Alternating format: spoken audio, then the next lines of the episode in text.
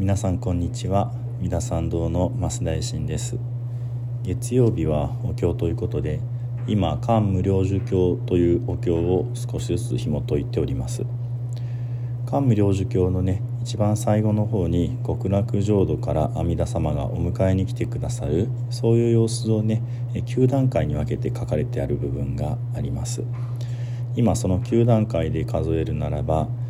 第6番目の段階中盆下生というところに来ております。この中盆下生というのはいわゆる善人良い人の極楽へのお迎えのされ方というところになりますね。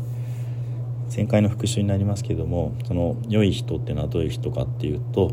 えお父さんお母さんを大事にして養ってそして世間的な、えー、良いこと優しさ慈しみこういったことを行う人というふうになっています。でこれ以上詳しいことはここには書かれてありませんで、まあ、強いて言えばこの漢無量寿経の最初の方に書かれてある3つの福徳三福というところの1番目の福世福世間的な福というところと、まあ、リンクしている対応しているというふうに言われています。ですからお父さんお母さんだけじゃなくって先生にちゃんと使えるということですとか世間的な優しさつまり、えー、生き物を殺さない。それから銃の良い行い従前を行う。そういった感じで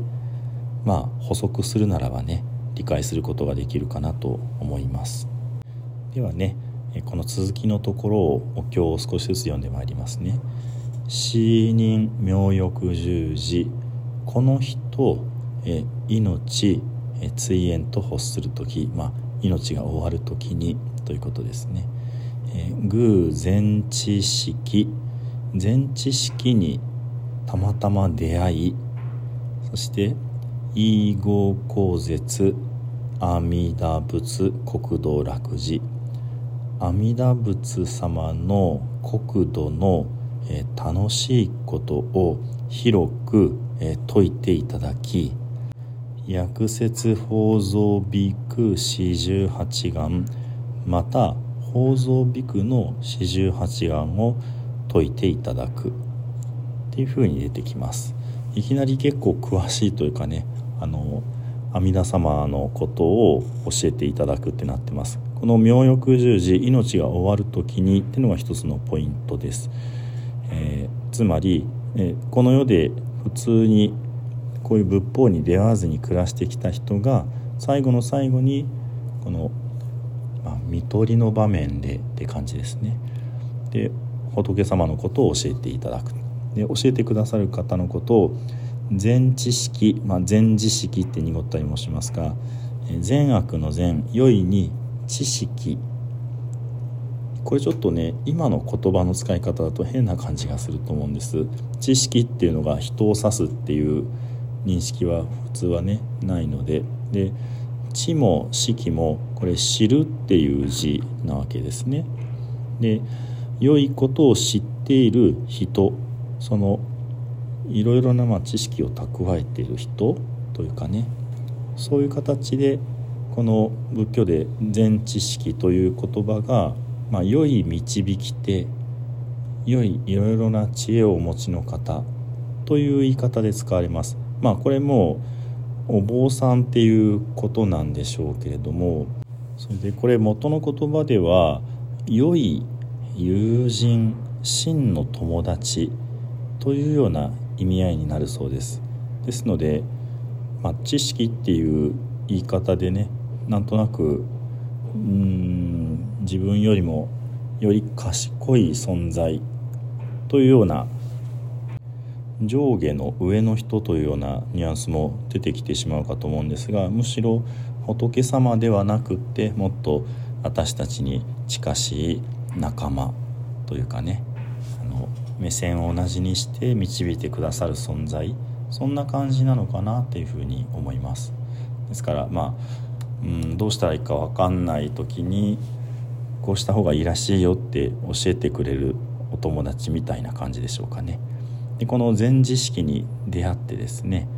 え阿弥陀仏の国土の楽寺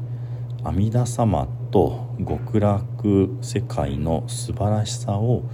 教えてくださりまたその阿弥陀様がどうしてそういう極楽が作れたのかそれはすなわちご修行時代、えー、宝蔵ビクというねお名前でいらっしゃいました。宝蔵ビクでいらっしゃった時に、え、48もの、まあ、誓願を立てられたからこういうことが作れたんですよっていうようなことをお聞きするというようなことになりますね。ですのでここでしっかりと阿弥陀仏様の素晴らしさを教えていただくということになります。では続きね「えー、門子寺医人即明寿」このことを聞き終わりてすぐに明寿が訪れ、まあ、すぐに死んでしまうということですね。そして「えー、非尿生児屈伸皮教即生裁縫極楽世界」非尿生児例えるならば生児これたくましい男の人っていうような意味だそうですがが、えー、屈伸ピー強、えー、肘を曲げ伸ばす間にこれちょっとわけわからない例えなんですけども、えー、まあ今風に言い換えれば手を握ってパーってするグーパーする間って感じですかね。それを腕全体で肘をこうグッと力こぶ出してまたグッて伸ばすっていうようなの、まあ、時間の短い単位の例えとして使ってるわけですね。非尿症児屈伸皮強、えー、壮健な、えー、男子が肘を曲げて伸ばすぐらいの間に即生裁縫極楽世界すなわち西方極楽世界に生まれる生まれることができるっていうふうに書かれてあります。ですので、えー、この善人ですね。善男子善女人。良い男の人良い女の人は、えー、まあ、この世で良いことをして過ごされてこの方が命が終わる時に、えー、全知識から阿弥陀様についていろいろお聞きになられる。ですのでこの方は土壇場まで普通にただいい人として暮らしていたっていう感じですね。それが明寿、まあ、臨終を迎える時という、まあ、最大の、まあ、狂気のチャンスの時に、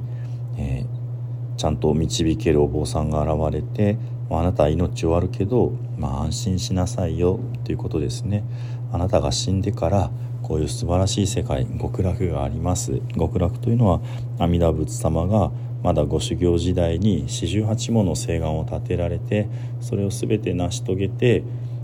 作られた、まあ、本当にあるんですよ。素晴らしいですよっていうことを順々とお話しくださりあそうか分かりましたっていうふうに、まあ、納得してね。そしてその方が命が終わった途端まあ手をグーからパーにするぐらいの時間でもう極楽に生まれることができる。っていうふうに書いてあるわけですね。そしてですねこの後が何、えー、て言うんでしょうね。書かれていないことがいろいろあるわけですね。今までの、えー、他の、まあ、方々の豪女でしたら往生してからさまざまな不思議なことがあってで心が喜んでとかそういうことが書いてありました。ところがこの中盆月賞の方の場合にはえー、間違いなく命が終わってから極楽にすぐに生まれるとは書いてあるんですがそこで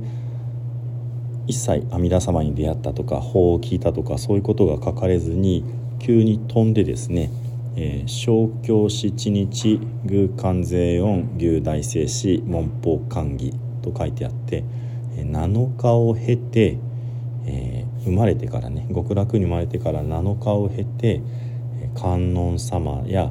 大聖子菩薩様に出会って法を聞くことができて歓喜した喜んだ。っていうふうに書かれてあるわけですね。ですのでまあ一つ言えることは、えー、7日間待たないとこの法を聞けないというような状態っていう感じでしょうかね。これは前の中盆中上のまあ時々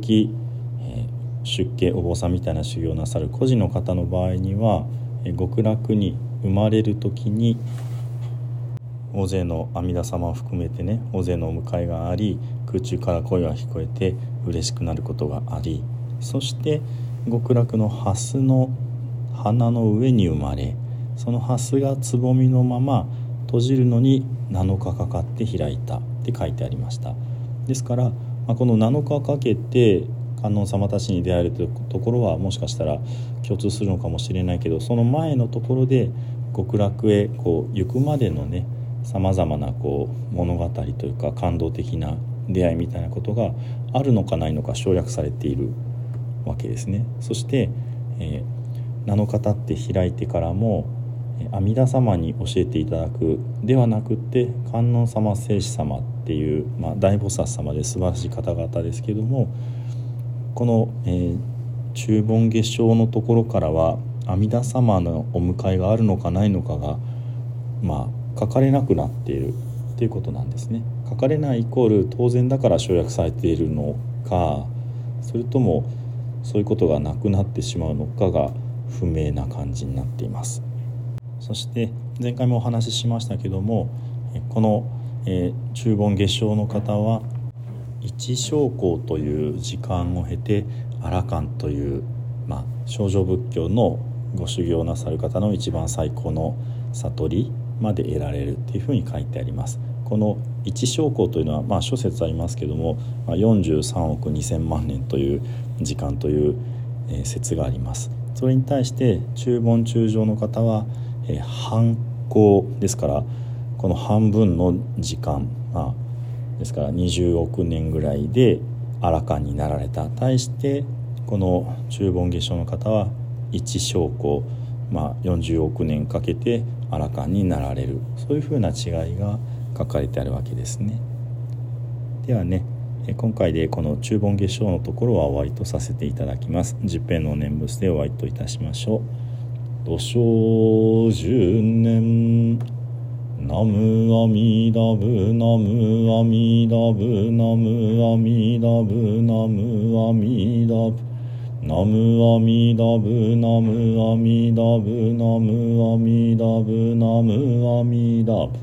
ナムアミダブツナムアミダブ。